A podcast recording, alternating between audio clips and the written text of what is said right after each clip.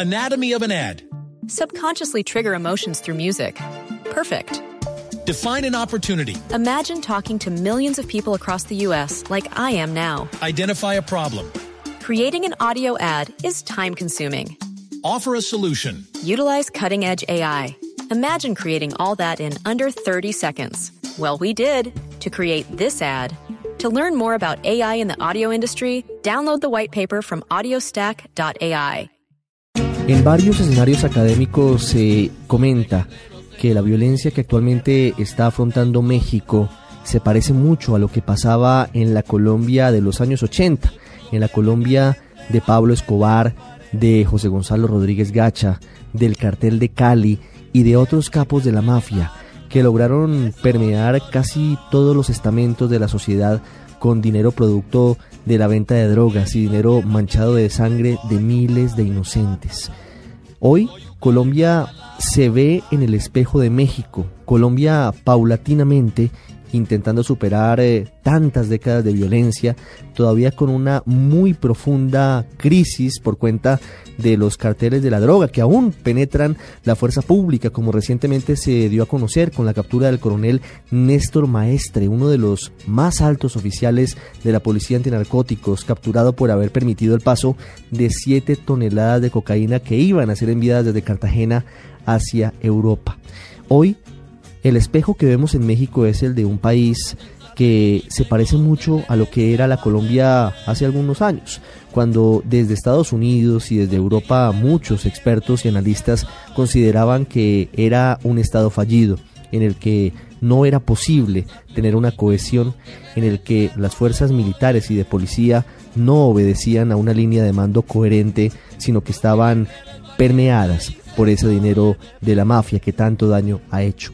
Hoy hablamos de México porque hace algunas horas el Procurador General de ese país, Jesús Murillo, confirmó que fueron hallados los restos de los que serían los 43 estudiantes desaparecidos hace más de un mes en Iguala, en el estado Guerrero. Estos estudiantes simbolizan una profunda crisis que afronta el país azteca, uno de los más importantes socios de Colombia y de Estados Unidos que hoy tenemos en nuestra memoria y al que acompañamos. Por eso dedicamos parte del radar a hablar sobre lo que está pasando en México.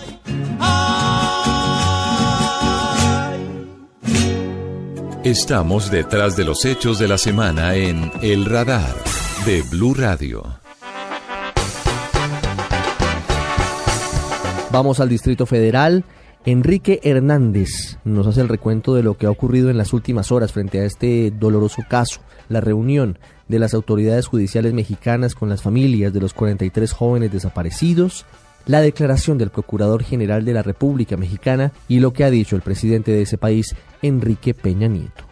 Informa el procurador de la República que tres de los detenidos confesaron haber matado a un grupo importante de personas en el municipio de Cocula, en la República Mexicana. Se trata de los detenidos Patricio Reyes, Jonathan Sorio y más tarde Agustín García Reyes, quienes confesaron que el 26 de septiembre pasado recibieron a un grupo de normalistas y los mataron. Hicieron guardias y relevos para asegurar que el fuego durase horas, arrojándole diésel, gasolina, llantas, leña, plástico, entre otros elementos que se encontraron en el paraje. El fuego, según declaraciones, duró desde la medianoche hasta aproximadamente las 14 horas del día siguiente, según uno de los detenidos, y otro dice que hasta las 15 horas del día 27 de septiembre. Pero el calor que desprendía el área, los delincuentes no pudieron manipular los restos de los cuerpos sino hasta cerca de las cinco y media de la tarde. Así lo dio a conocer el Procurador General de la República, Jesús Murillo Caram, en conferencia de prensa en la Ciudad de México. El Procurador hizo un recuento y detalló que el 26 y 27 de septiembre, policías de Iguala, Guerrero y Cocula atacaron a normalistas que funcionarios temieron que fueran a sabotear un evento con motivo del segundo informe de la presidenta del DIP municipal, María de los Ángeles Pineda. Según la PGR, José Luis Abarca, entonces exalcalde de Iguala, ordenó a la central policíaca interceptar a los estudiantes. Los oficiales bloquearon el paso de los camiones donde iban los normalistas. Las investigaciones indican que los criminales del cártel Guerrero Unidos se los llevaron. De lo que se desprende hasta este momento las investigaciones, quiero dejar muy claro que no hay evidencia alguna de que los estudiantes de Ayotzinapa formaran parte o auxiliaran a grupo criminal alguno. Autoridades federales continúan en la búsqueda y atención de todos los identificados como participantes de los hechos. Recordar que este viernes los familiares de los normalistas desaparecidos y el Procurador General de la República Mexicana se reunieron a puerta cerrada en un hangar militar en el aeropuerto de Chilpancingo. Es el reporte que les tengo desde la Ciudad de México.